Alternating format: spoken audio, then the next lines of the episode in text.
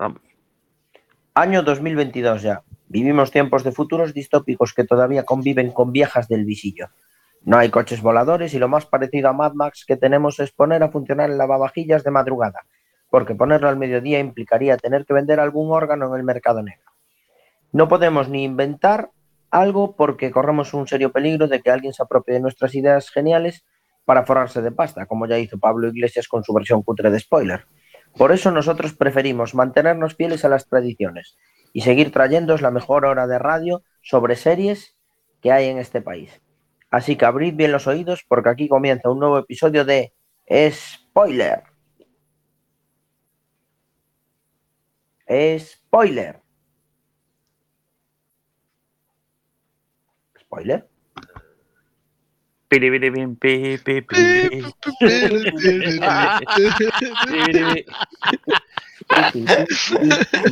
Venga, si lo pedimos todos a la vez, yo creo que bien, ¿eh? Venga, una, dos y tres. ¡Seis! ¡Spoiler!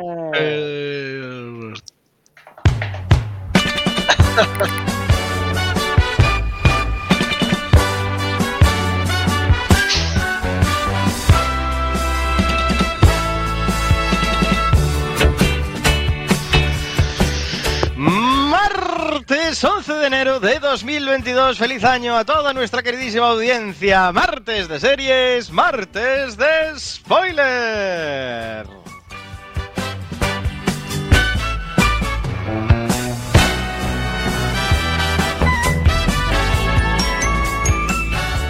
Mi nombre es Diego de la Vega, pero este programa nos hace solo a mi izquierda, fiel amigo y compañero. Si oyen el sonido de spoiler, probablemente sea por su culpa. Señor Iverson, feliz año, muy buenas noches. Muy buenas noches, Diego. Eh, bueno, lo de feliz año yo creo que ya... Está un poquito soleto, ya- ¿no? ya casi Día no 11. se puede decir porque a día 11... Yo, mi límite está el día después de Reyes. Es el último día que se puede decir feliz año.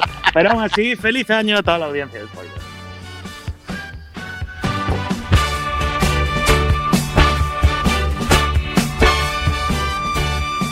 Los comentarios más ácidos de todas las ondas wifi de mano de Samu Kao. ¿Qué pasó, Samu? Que no te quería entrar la entradilla, ¿eh? No, no le diste Estamos suficiente punch. Empezamos el 2022 con un claro homenaje a la infanta Elena, con retraso.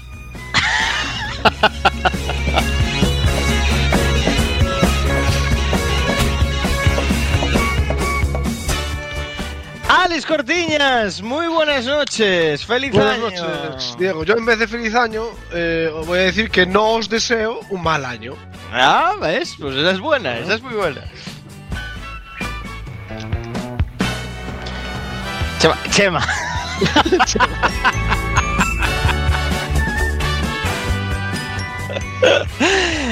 Casanova, nuestro magistral técnico de sonido. Crucen los dedos más que nunca hoy para que todo salga bien. Chema Casanova, feliz año.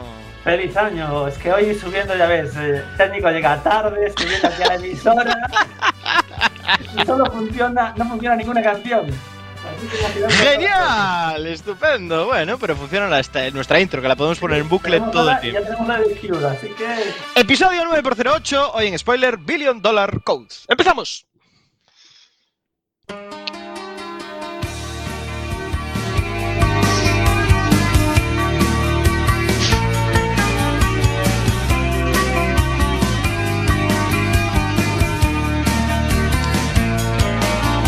Os damos la bienvenida a este episodio 9x08, primer episodio de este año 2022 en la novena temporada de Spoiler. Hoy analizaremos un serión de Netflix, Billion Dollar Code, pero antes, por favor, queremos decir a toda nuestra audiencia con orgullo, con el corazón eh, lleno de espíritu de nuevo año, hemos hecho eh, propósitos y este año spoiler.quackfm.org está completamente actualizado, todos los podcasts al día, hasta incluido el especial de Navidad, podéis escucharlo, así que por favor la novena temporada al día y prometemos en este 2022 mantenerlo de una forma decente. Todos los años nos hacemos la misma promesa y todos los años la incumplimos, pero este Bueno, año esperemos que hacerlo mejor. hace el trabajo de subir todos los podcasts, eh, que se notó mucho ahí. Hoy casi sube antes el podcast que el programa, ¿eh? Efectivamente. le faltó poco, le faltó poco, sí señor. Bueno, y ahora sí pide paso la candente actualidad del mundo de las series a través de las spoiler noticias. Spoiler en Quack FM.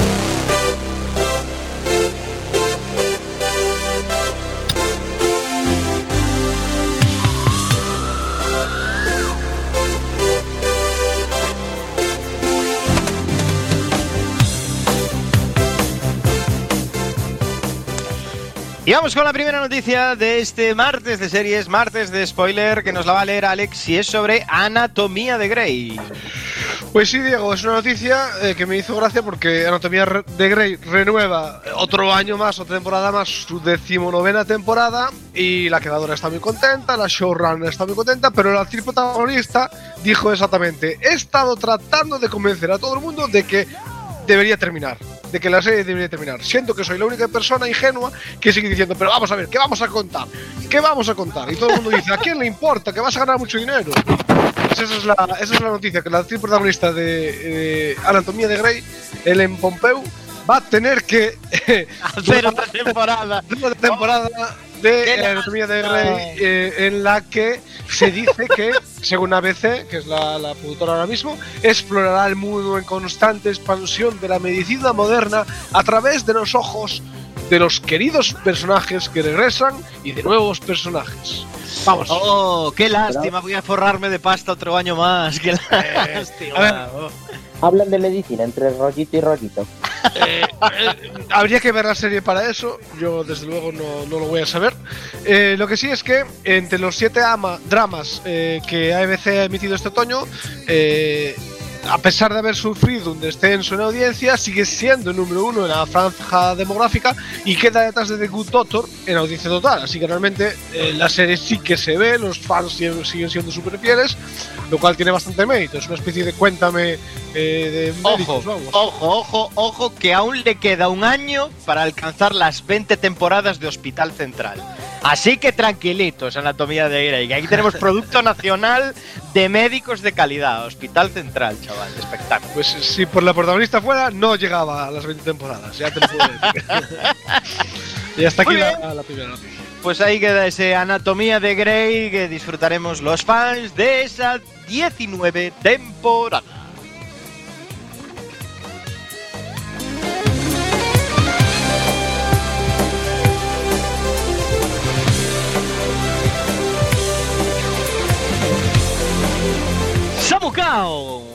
Hablamos de un remake, un remake que nos va a dejar con la boca abierta. Sí, es que yo traigo dos noticias en una. Porque la noticia que ha saltado ahora es precisamente que se conocen a los protagonistas de este nuevo remake. Pero para mí lo que es noticia es que se vaya a hacer un remake de esta serie. Porque me acabo de enterar hoy de que se va a hacer un remake de El Príncipe de Bel Air. ¡Oh! ¡Qué Pero- manía de estropearlo todo, madre! ¿Por qué hacéis esto? Aún puede ser Gente mejor. Aún puede ser mejor porque os acordáis del Príncipe de Bel Air, ¿no? Sí, claro. Bueno, pues eh, el remake que van a hacer es dramático. No, Es un drama, tío. Van a hacer un drama del Príncipe de Bel Air. Eh, Esa era, original. la idea original realmente del Príncipe de Blair. Era un hombre que vivía, un chaval que tenía problemas conflictivos, tenía Ya, dramas claro, sobre lo la así, y claro. tal, pero luego Madre mía, chaval. Pues de hecho son súper originales con el título porque se va a llamar simplemente Bel Air Ah. y está ambientada en nuestros días, mantiene su premisa de coñita, pero presta, va a prestar más atención a conflictos, emociones y prejuicios de hoy en día. O sea, pinta tostón. Pero bueno, ya tenemos a los nuevos protas de la familia Banks, eh, que tendrá ahora eso, eh, un tono más serio, abordando problemas reales. Y lo curioso de todo esto es que está producida por el propio Will Smith, Mm, no sé, yo aquí ya es donde me terminé de descolocar, porque dice, ¿qué hace Will Smith poniendo pasta para tirar abajo y dilapidar eh, la que fue la obra que lo encumbró? Pero bueno, ahí está, poniendo dinero y quiere tratar, pues eso, conflictos, emociones, prejuicios inherentes eh, que era imposible explorar por completo en el formato de sitcom que tenían de 30 minutos en la serie original y ahora pues lo van a hacer eso con un nuevo Will Smith protagonizado por eh, Jabari Banks. Bueno, eh, Jabari Banks es el es Will Banks eh, y, y- bueno, la familia va a ser igual, va a tener un tío Phil, va a tener tres hijos, eh, va a tener a Carlton, a Ashley y, y a la otra que no me acuerdo ahora cómo se llama, pero también va a estar la tía Viv y bueno, supongo que también estará Jeffrey. Eh, los actores, como comprenderéis, son todos totalmente desconocidos para el público y realmente no sé, yo no sé qué esperar de aquí, porque está brozón, ¿eh? Igual cae en un piloto de estos de no tengo nada que ver y me veo el piloto de Belén, pero ¿qué opináis vosotros? Terrible noticia. Mira que no me gusta dar estas noticias, lo siento en el alma, pero creo que cometen un gravísimo error porque El Príncipe de Bel era un clásico y pinta que la van a destrozar. Así que no sé, Claro, veremos qué dice el tiempo. programa sobre los tiempos reales, pagado por Will Smith, pero que no sea Príncipe de Belén, que Claro, no tiene sentido ninguno. nada, pero tiene demasiado tirón. Tiene demasiado tirón y al final se convence.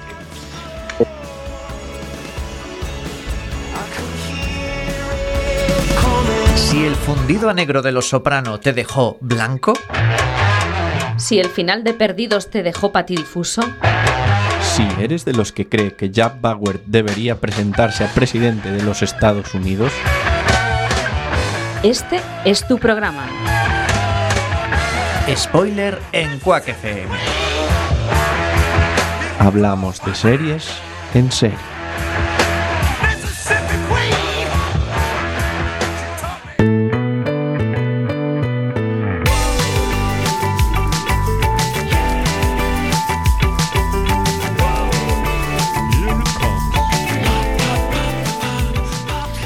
Y 13 minutos de este martes de series, martes de spoiler, primer, primer programa de año 2022.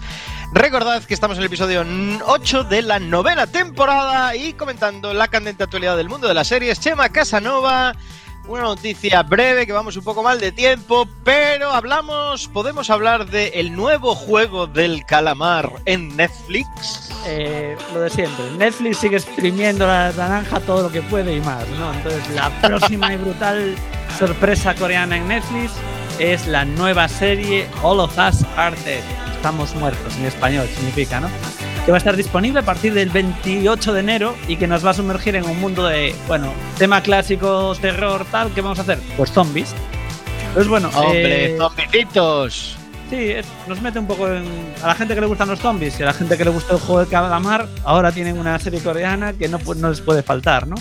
Pues está ambientado un poco en, en un instituto donde comienza una invasión, una invasión zombie, hay un virus que se expande y, y el tema es que, pues bueno, los- chavales que están encerrados en el instituto y por el principio pues no saben nada del tema, pues el virus se empieza a expandir y, y bueno, pues esperamos ver mucha sangre, chavales, historias de quinceañeros eh, coreanos que están todo el tiempo estudiando y ver qué le pasa un poco a esta gente. Esto está basado en un webtoon coreano que se llama Now, at- at- ahora en nuestra escuela en castellano, ¿no?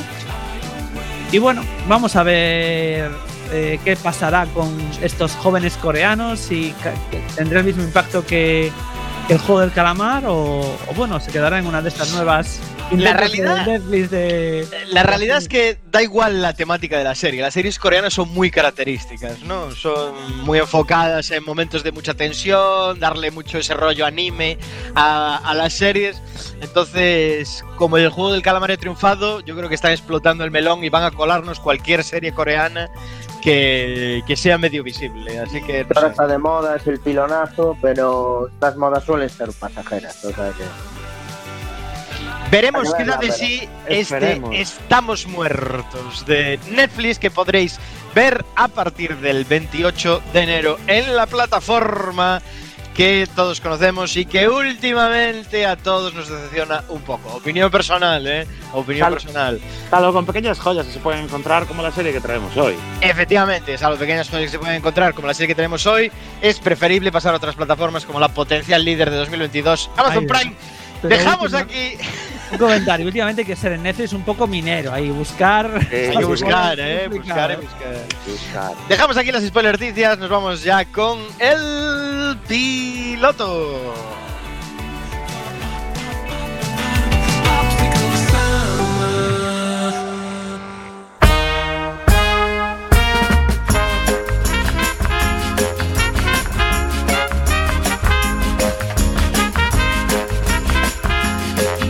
Piloto momento, la sección con recorrido, analizamos un primer episodio fresquísimo que tengamos ahora en plataformas para ver y para ver si merece o no la pena, si debe o no tener continuidad según la opinión de nuestro queridísimo Samu Kao.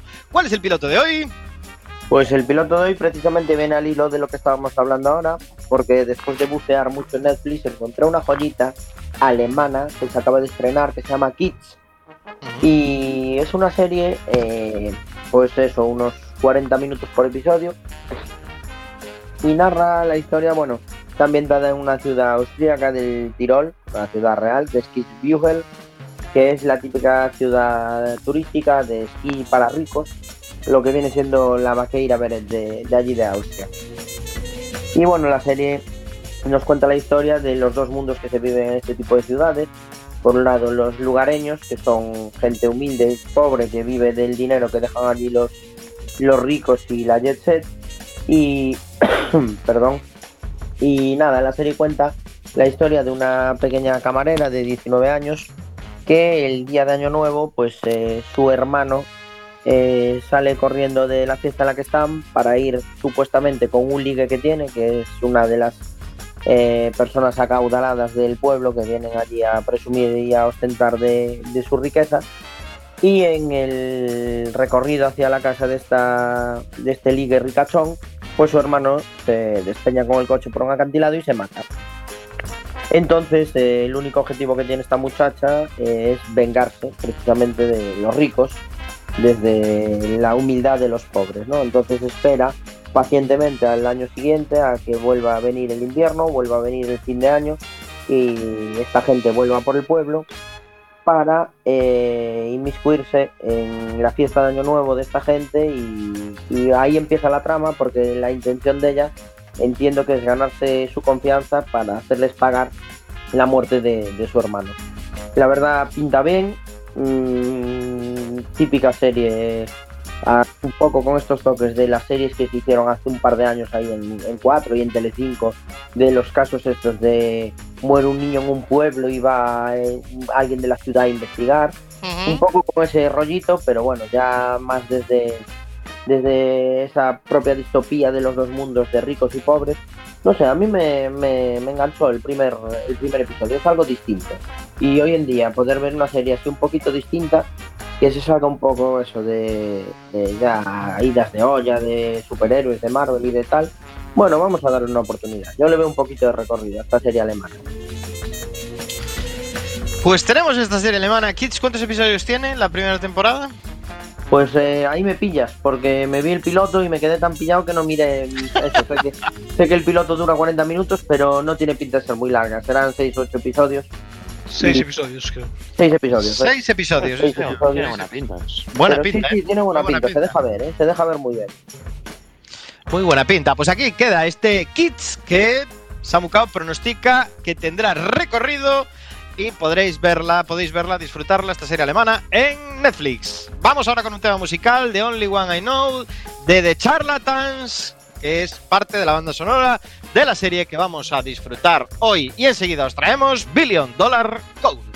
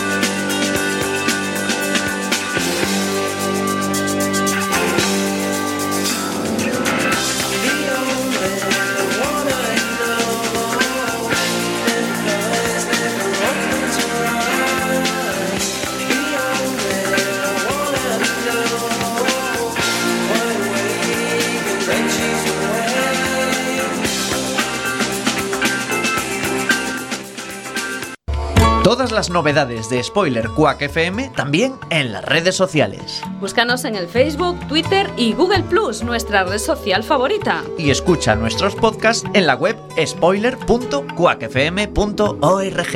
Here comes the sun. Here comes the Hier ist unsere neueste Entwicklung, die elektronische Rechenmaschine Z22. Unos cuantos grandes inventos que nos cambiaron la vida conformaron la era digital. Y los adorábamos. Aunque a veces los maldecíamos.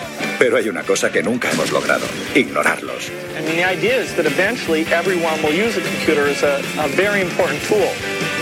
Los mitos fundacionales tras estos inventos son casi siempre iguales. Unos frikis de los ordenadores se reúnen y tienen una idea. Al principio parece absurda e irrealizable, pero como es tan innovadora y tan apasionante, no pueden evitar intentar hacerla realidad. But we think we've got something. That's what it looks like. Los frikis dejan la universidad y aunque no lo hacen por dinero, son multimillonarios a los 30. De pronto todo el mundo conoce sus nombres y su historia. Compran el equipo de su deporte favorito, viajan al espacio, o se casan con su amor de la infancia, o con una modelo de Victoria's Secret. Y a partir de ahí se creen los auténticos amos del universo. Uno de esos inventos es nuestro. Uno que cambió nuestra forma de ver el mundo para siempre. Aún así, nadie conoce nuestra historia. Nos la robaron. Pero vamos a enmendarlo.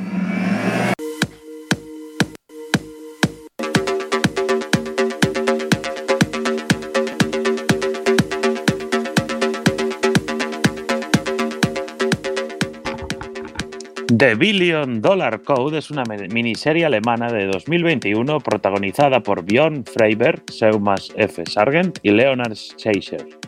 La serie se emite en Netflix y fue estrenada en octubre de 2021. No es una serie documental, sino una producción dramática, y sin embargo, la historia está basada en hechos reales. Se han cambiado, eso sí, algunos de los nombres de los personajes, pero la historia es prácticamente igual. En 1988, Andreas Wick y Joachim Sauter fundaron la empresa Artcom. En 1993 desarrollaron TerraVision, un programa informático que permitía viajar a cualquier lugar del mundo con un computador y ampliando desde el espacio utilizando imágenes vía satélite. ¿Te resulta familiar? Sí, es como Google Earth. Y esa es exactamente la cuestión. En la serie no solo se nos cuenta la historia de la creación de TerraVision, sino también en una segunda línea temporal cómo los creadores quieren emprender acciones legales contra Google porque simplemente copiaron la idea.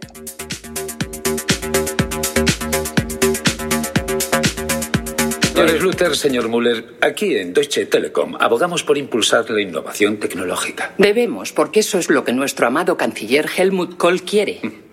Queremos proyectos que pongan a prueba los ordenadores, pero esos proyectos deben poder realizarse mientras seguimos vivos. Sí, gracias. Sí, gracias. Bueno, ¿quién toca ahora? Mm, vete. ¿Lo del teletexto? Sí, vete. Bien, vamos a ello. Sí. Esperen. Es verdad que no sabemos cómo resolverlo, pero la innovación no trata de eso, de no saber cómo hacer las cosas. A ver, si todos los inventos fueran algo seguro desde el principio, ya no serían inventos. Si logramos hacerlo, será algo sin precedentes y será revolucionario. Una empresa tan importante como esta debería estar a la vanguardia. Un día les preguntarán por qué rechazaron la revolución. Por su bien, ojalá no tengan que responder que lo dejaron pasar porque tenían miedo y pensaron que lo revolucionario era grabar la guía telefónica en un CD. ¿La guía telefónica? Ya. Yo qué sé.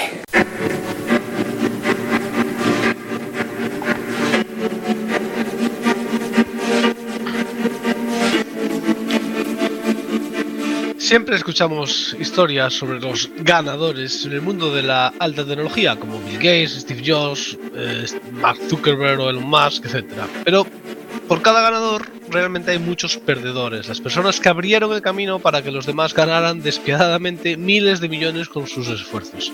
Billion Dollar Code se basa en una historia sobre la tecnología que crearon estos perdedores en un Berlín de hackers, artistas, tecno y drogas sintéticas. Así es como el estudiante Carsten Schluter y el hacker Yuri Müller deciden colaborar con Deutsche Telekom para tener acceso al único ordenador Onyx de toda Alemania que sería capaz de renderizar gráficos por computador al nivel donde ellos lo querían llevar.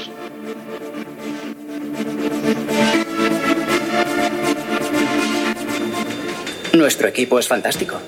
Tenemos a los mejores artistas y diseñadores que hay en Berlín. Artistas. Además, aquí el señor Müller forma parte de un club entre cuyos miembros se encuentran algunos de los programadores y expertos informáticos más innovadores del mundo. ¿A alguien le interesa un proyecto de arte digital? ¿Para Deutsche Telekom?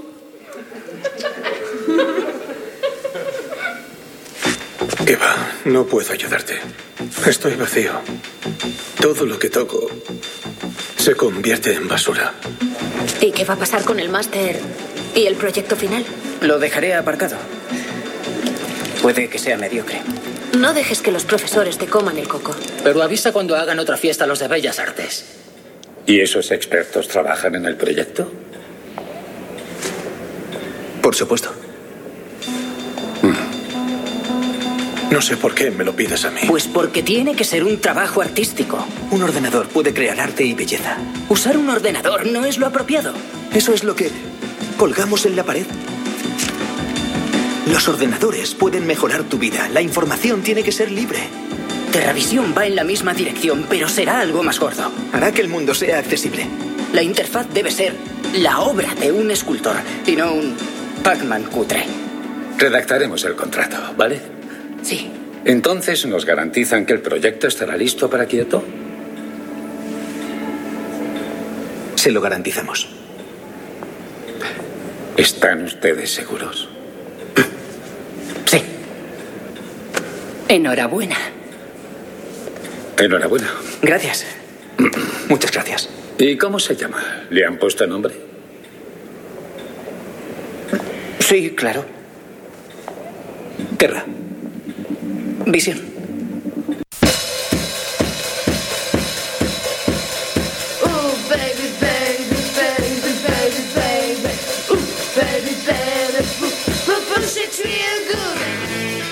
En aquella época la Deutsche Post tenía que invertir en proyectos innovadores y decide dar la confianza a un grupo de estudiantes y hackers para llevar a cabo un proyecto que parece imposible. Ese Berlín efervescente de los 90 es el lugar ideal para que un grupo de locos creen esta pieza de arte digital. Con la financiación asegurada, para el siguiente año se ponen a trabajar y aquí es cuando la serie nos muestra por primera vez la línea temporal de 2014, 11 años después, cuando Yuri y Karsten deciden demandar a Google y están hablando con abogados. La mezcla de estas dos líneas temporales para contar toda la historia es muy original.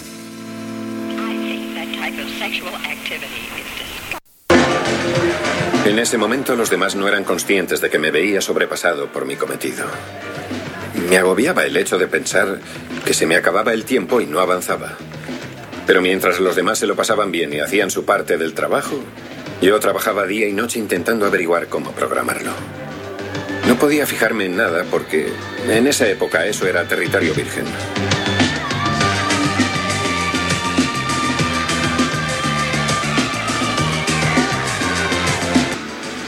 Hemos elaborado una lista de expertos informáticos y asesores de renombre y les hemos preguntado si su proyecto era viable, considerando la tecnología disponible en 1993. Así que le invito, señor Muller, a que adivine cuántos han afirmado que era posible hacerlo. Nadie intentó lo que queríamos hacer. Buscaba una solución a un problema para el que nadie sabía entonces si existía dicha solución. Exacto. Por eso muy pocos expertos habrán afirmado que fuera posible. Ni uno solo.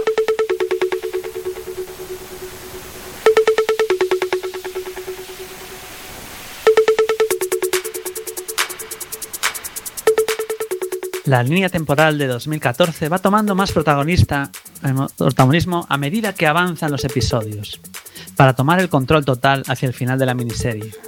Sin hacer spoilers, es de especial mención el último episodio que cierra el juicio de una manera tremendamente chula desde la perspectiva de los perdedores de esta historia, que tuvieron que sentarse a dar testimonio frente a un juez y un agresivo equipo de abogados, para probar que su creación había sido flagrantemente copiada, después de que un millonario de Silicon Valley disfrazado de hippie hiciera su trabajo sucio.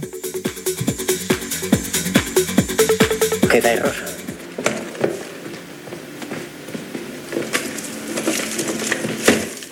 Por esto. Esto son los datos que caben en nuestra memoria.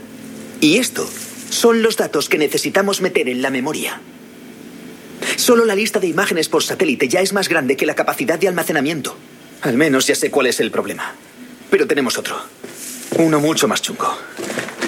Mira, cuando me acerco a la Tierra, hay como terremotos. Mi algoritmo tiene un error conceptual en alguna parte, pero no sé dónde. Me tiene agobiadísimo. Me acojona la idea de que no pueda hacerlo funcionar. Y empiezo a pensar que es muy complejo, incluso para mí. Le aseguró a Deutsche Telekom que lo terminaría para presentarlo en Kioto. ¿Estaba Telecom al tanto de los problemas que estaban teniendo? Como sabrán, Deutsche Telekom invirtió más de un millón de marcos en su proyecto. ¿Informaron a Telecom de sus problemas? En ese momento, ¿llegaron a enseñarles algo del programa?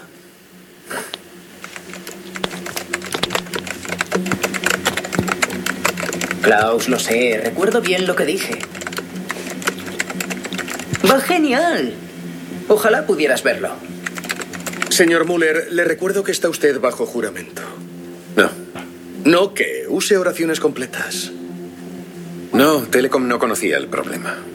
¿Y Telecom en ese momento no había podido ver nada del proyecto? No. Faltaban dos meses para la conferencia de Kioto. ¿Y no les habían enseñado nada? Así es. No, lo que pasa es que preferimos enseñártelo cuando estemos contentos al 100% con lo que tenemos.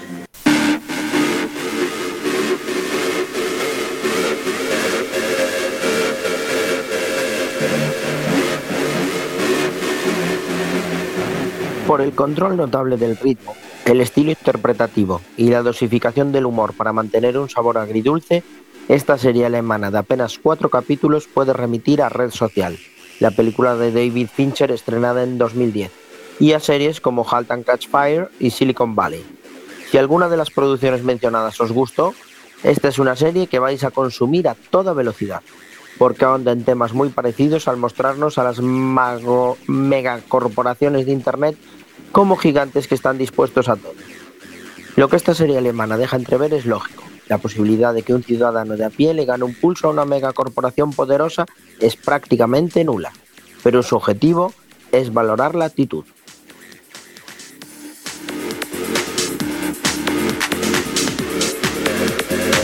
A ver, escúchame. Siempre empezamos desde la Tierra, desde la vista de la Tierra en el espacio. Es la primera imagen por satélite.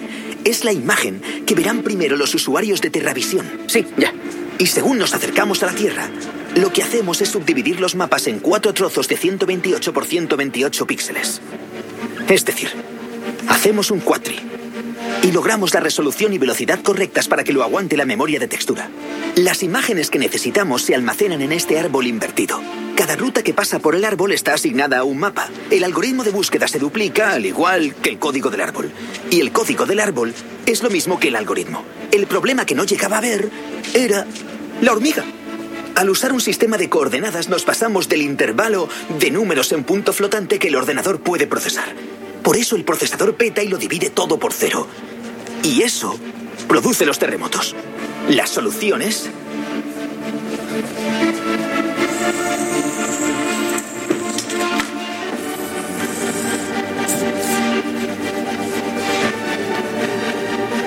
Que el sistema de coordenadas también vuele por el cuatri.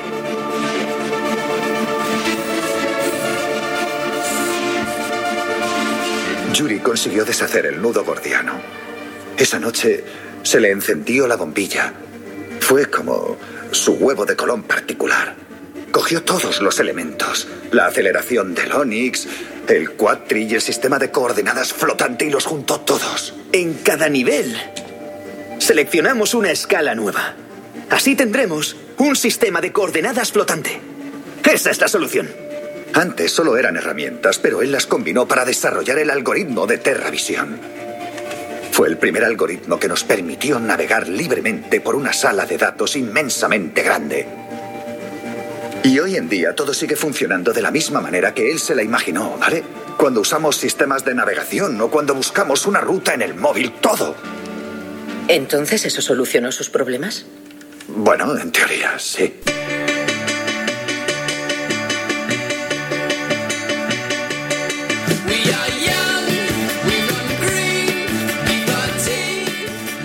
La serie es una clara reivindicación de la autoría en el mundo científico, pero en ningún momento se deja llevar por los excesos de las ficciones protestas. Sus creadores humanizan con tanto acierto a los personajes que nunca se pierde la sensación de verosimilitud y una cierta distancia para que el espectador pueda analizar con objetividad una historia real que hasta ahora era poco conocida. La selección de actores es muy adecuada, con intérpretes como Leonard Snake de La Revolución Silenciosa o Mark Wasp, que conoceréis de Dark. La trama tiene muchas idas y venidas sin perder el hilo conductor y permitiendo que haya algunos conflictos secundarios muy necesarios.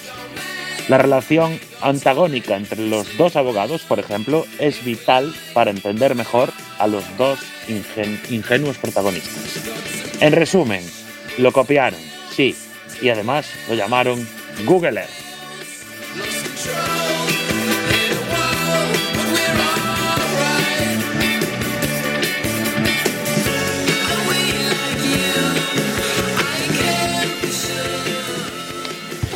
Y hasta aquí este resumen, esta exposición de Billion Dollar Code, la miniserie de Netflix que hoy hemos traído para todos vosotros para analizar de nuevo vuelve la tecnología a spoiler con este con esta copia de tecnología, ¿no? Esta dramatización de sucesos basados en hechos reales. La, la verdad que lo comentábamos antes, hay, hay que hacer un poco de minería a día de hoy en Netflix. Yo esta serie la encontré por casualidad total. De hecho, con el título y la foto me sonaba un rollo Rocío Bánico de no pinchar, ¿sabes? Así a rollo medio chungo. Pero la verdad que merece la pena verla. Cuéntanos una historia que para mí no era, no, al menos no era conocida. No, yo no la conocía tampoco. Para el gran público, la mayoría de la gente no conocerá. Creo que a Google no le interesaba que la conociéramos. Claro. y, y la verdad que es muy, muy interesante. Y si la- bueno, los que la hayan visto entera, eh, la verdad que el último capítulo, que es eh, el juicio en sí mismo, el final a mí me encantó. Le dan ahí una vuelta. No quiero contar spoilers, pero el, el final está súper chulo.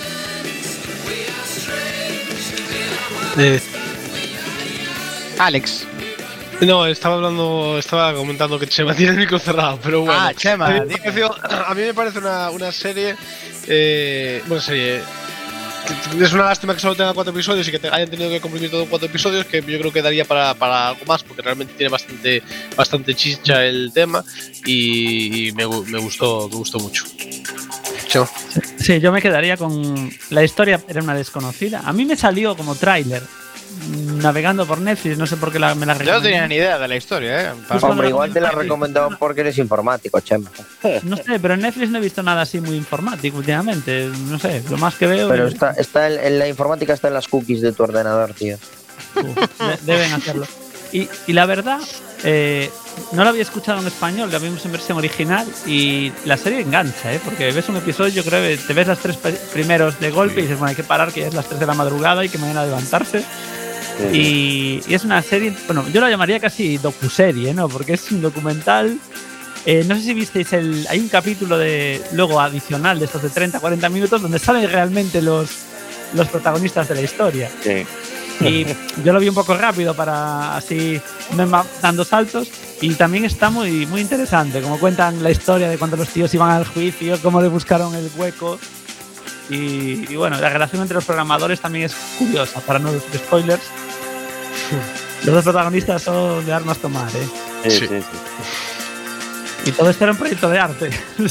Y Bueno, sí, estas historias sí, que- claro. Estas historias de David contra Goliat molan mogollón. Al final siempre uno se acaba metiendo y te identificas y, y te molaría que ganara el pequeño siempre, pero Claro, a mí, a mí lo que me mola de esta serie, eh, en comparación con otras series de donde, bueno, gana el juicio y no sé qué, lo que me mola es que pierden y que asumen que son perdedores desde el principio de la serie porque todo les va mal, eh, es casi un milagro que consigan hacer el proyecto, eh, llegan a Kioto de manera milagrosa con un MVP funcional de lo que es el proceso, es todo como un milagro y mola que sean como esos perdedores que realmente crearon algo eh, mágico para aquel momento.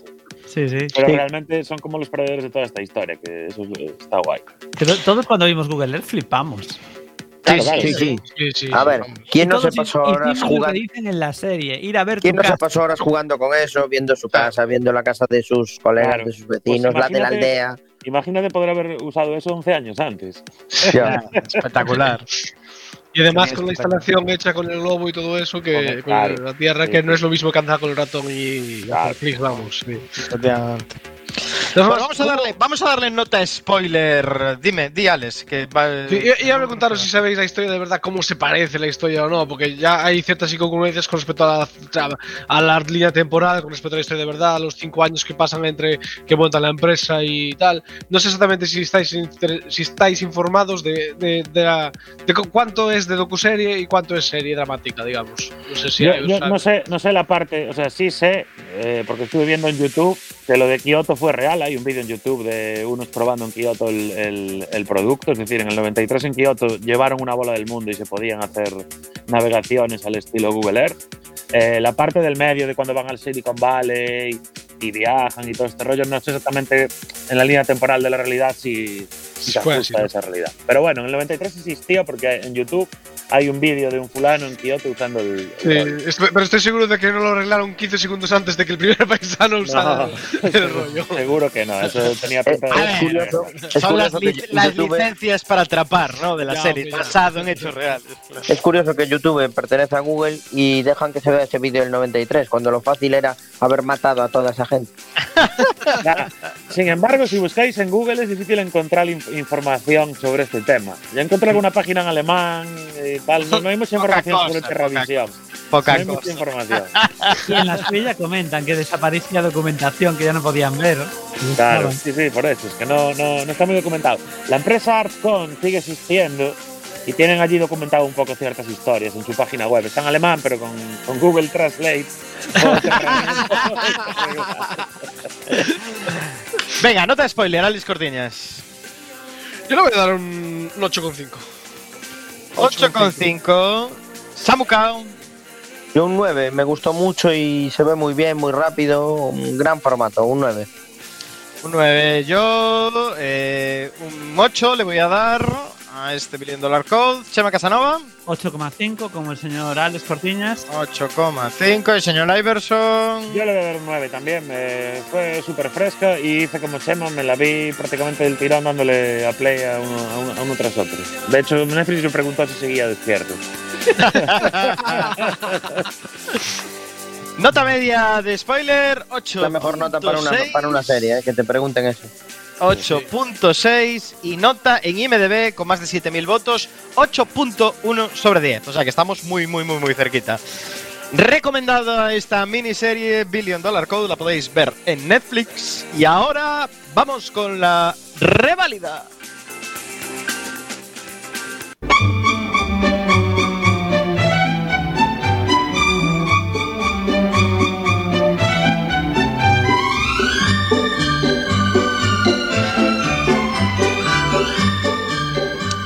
La reválida, esta sección en la que traemos una serie que ya hemos analizado en el pasado en spoiler y queremos ver si mejora como los buenos vinos con el paso del tiempo, si le volveríamos a dar la misma nota, si ha crecido en temporadas, si ha acabado precipitadamente, si se ha pasado y no pasa el corte de la navaja de Samu. ¿Quién sabe qué pasa con la serie que traigamos hoy?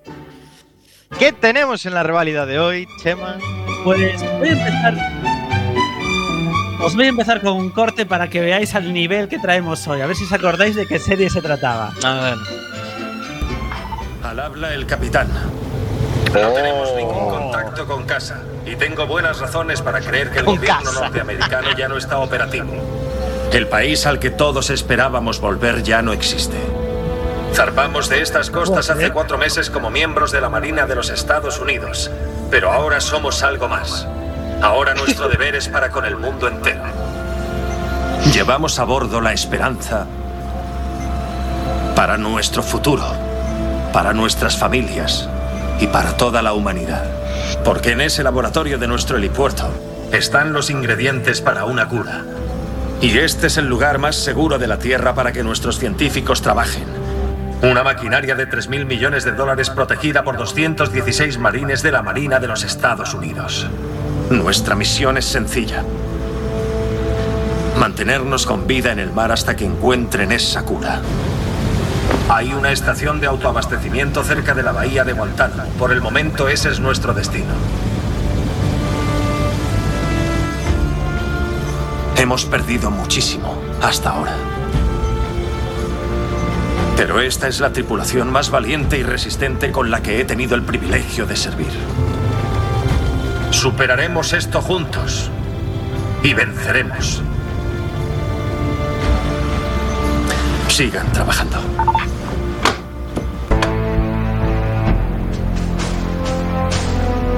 ¿Os acordáis de la magistral de la SIP? ¡Oh, gloriosa! ¿Cómo no? ¿Cómo no? Con nuestro querido acorazado, ¿cómo se llama? Y el, el acorazado Nathan Drake. Nathan Drake. Nathan James. Nathan James. Nathan James. Nathan James. ¿En qué temporada analizamos esta serie? Pues eh, fue la tercera temporada de Spoiler. Ostras, tercera tres por de la temporada. cinco. ¡Ostras! ¿Y qué nota le dimos en aquel momento al glorioso The Last Ship? A ver, esto tuvo que tener un 10, la verdad es que yo no me acuerdo. Casi, casi. Estábamos muy épicos y era la época que habíamos visto a un sucesor designado que también. Claro, es que no- no- nos tocó la época que enganchamos profesor designado y la ship. Fue como un momento de epicidad total. Y Donald Trump en la Casa Blanca, ¿eh? Y con Donald Trump en la Casa Blanca. Era Claro, es que se suma todo. Histórico, claro, claro. No estaba en la Casa Blanca cuando analizamos esta serie. No, no Sí. estaba todavía, ¿eh? ¿Qué Hace- va, hombre? ¿Cómo va a estar? Hace seis años fue. Hace esto, seis ¿no? años. Sí, sí. Claro. Ya hace uno que se fue. Igual había hace ganado uno- las elecciones ya. Puede ser. Yo creo que sí, ¿eh? Pues bueno, así, si os acordáis de que iba la serie, es un poco. Ahora la podían poner, cambiar la pandemia que tenía en aquel momento y lo ponen COVID, y a lo mejor es la cura del COVID, como había llegado, ¿no? Ostras. Es- esta peña estaba allí perdida, desconectados de la humanidad, buscando un virus perdido. Y al final el barco, pues que estaba en el Ártico, eh, después de salir de su aislamiento, descubre que no, no existe casa.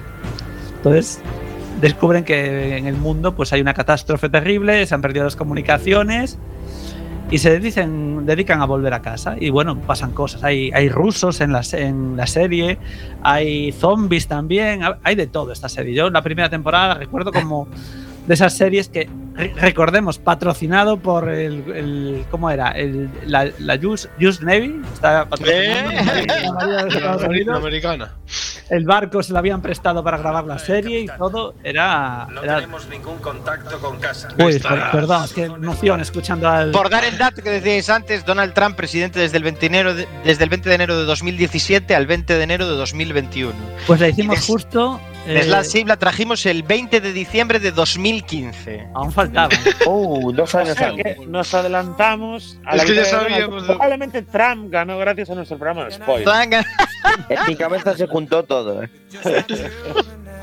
Sería súper épico, ¿eh? Ver un No, cambio perdón. de Donald Trump. 20 no, incluso antes, 1 de, 1 de diciembre de 2015 trajimos The Last Ship. Espectacular The Last Ship, increíble. Sí, sí, serión. O sea, no nos cansamos de verla. Tu suegro tampoco, ¿no, Diego? Eh, mi suegro es ultra fan de The Last Ship, pero ultra fan, ¿eh? Ya se la ha visto entera tres veces. Y es muy posible que siga viéndola hasta que, no sé, hasta... Como hago yo con, con Harry Potter y Star Wars, que la veo todos los años. Bueno, Entonces, yo os quería comentar que tuvo cinco temporadas. No nos quedamos solo en esa primera de 10 episodios, que luego tuvo, pues ya os digo, cinco temporadas. Yo Ale se las vio vi todas, ¿no? Hasta la tercera o la cuarta. Que bueno, al Eh. final esto, esto se iba. Primero llegan ahí, luego nombran un nuevo presidente corrupto de los Estados Unidos. Me gustaría, Es que me Bueno, gustaría decir una cosa, chaval, perdona que no te se interrumpa. todas. Yo me, me Pero- temo que me pilló la pandemia por el medio y por eso tuve que dejar de verla. Perdonad Ah, vale, que os interrumpa, pero estaba escuchando ahora el final del programa del 1 de diciembre de 2015 para ver si conseguía encontrar la nota de spoiler. E Isa, Isabel, El León 9. nuestra Isa Leva, le dio un 5 y luego la adoró y se la vio toda absolutamente. No, yo creo que solo vi la primera, ¿eh? No, Bueno, no, hay solo un la dato- primera. Hay un dato de cara a esta reválida que yo creo que hay que poner sobre la mesa, que es que en IMDB, The Last Ship, y ya hace tres años que la serie terminó, acaba de subir 15 puestos en popularidad en el ranking, está de 897 con un 7,5 sobre 10 y 57.000 reviews, o sea que nada mal. La audiencia avala este serión de, de, Ship. Como, como- como dato alternativo, eh, se nota que la audiencia de MVD son americanos, porque en Final Affinity está con un 5,4. La pobre. El Rotten Tomatoes. A No ver, mire Rotten tanto. Tomatoes marca la diferencia. Sí, yo. Nah, la verdad es una serie súper entretenida. Yo, yo vi hasta la cuarta temporada y, ostras, la primera y la segunda más o menos están conectadas en Estados Unidos, la tercera van contra los chinos, la cuarta temporada el, el capitán Tom Charler se va a unas islas griegas y está por Sí, ahí perdido. Ahí es donde me quedé yo. Ahí es donde me Y quedé la yo. quinta no la he visto, hay que verla ya. Hay que verla, hay quinta. Yo, a mí, después de oír la, La el corte que pusiste. Pues tiene, tiene un tomatómetro de 83%. Oh. Ah, ojito, ¿eh? 83%. Notas muy dispares dimos aquel 1 de diciembre de 2015. ¿eh? Iver le dio un 10 a The Last Ship. Samu Gao, Samu Gao le dio un 5 también a The Last Ship. Y no me da tiempo a escuchar más. Pero bueno, la nota iba a quedar estupenda. Yo le di un 8. Bueno, una mezcolanza ahí Yo increíble. le daría buena nota a esto, ¿no? Yo creo que en media nos debimos quedar en 7,5, que es lo que Yo le di un 5 por fastidiar, ¿eh? porque a mí me gustó. y tenemos que seguir recomendando a la audiencia que yo creo que tienen que ver The Last Ship. Sí, señor, The Lab sí, conserva, eh, conserva nota. Yo creo que además acaba bien, cinco temporaditas que se ven bien, se ven fácil. Y bueno, si os gusta este producto americanada, como decía Iber, ese 1 de diciembre de 2015, por la bandera y por Estados Unidos, yo le doy un 10. Efectivamente. A ver, si eres fan del Air Force One, el avión Efectivamente, la bandera no te puede fallar. la bandera no te puede fallar y The Last Ship es tu serie. Esto es así. Esto es serio. Yo, yo mi conclusión es que tengo que ver la quinta porque Tom Chandler empieza como formador en la academia de Estados Unidos. Espectacular. Total. Hay que No puede defraudar. Bueno, pues aquí dejamos este de la SIP y toca ahora de despedirnos. Nos vamos hasta dentro de dos semanas. Señor Samukao. Pues eh, muy buenas noches, un placer este empezar este 2022 con toda la familia de Spoiler. Señor Iverson.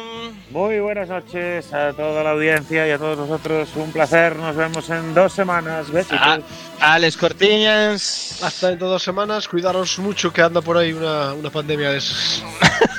Algo, algo oímos, me parece. Chema Casanova.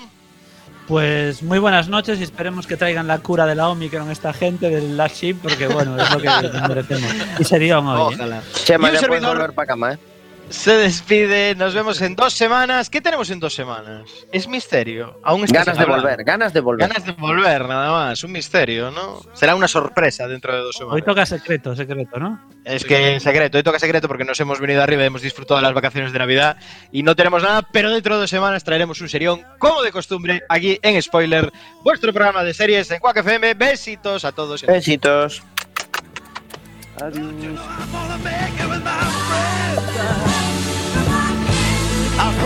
myself I'd get. Said I'm on a time.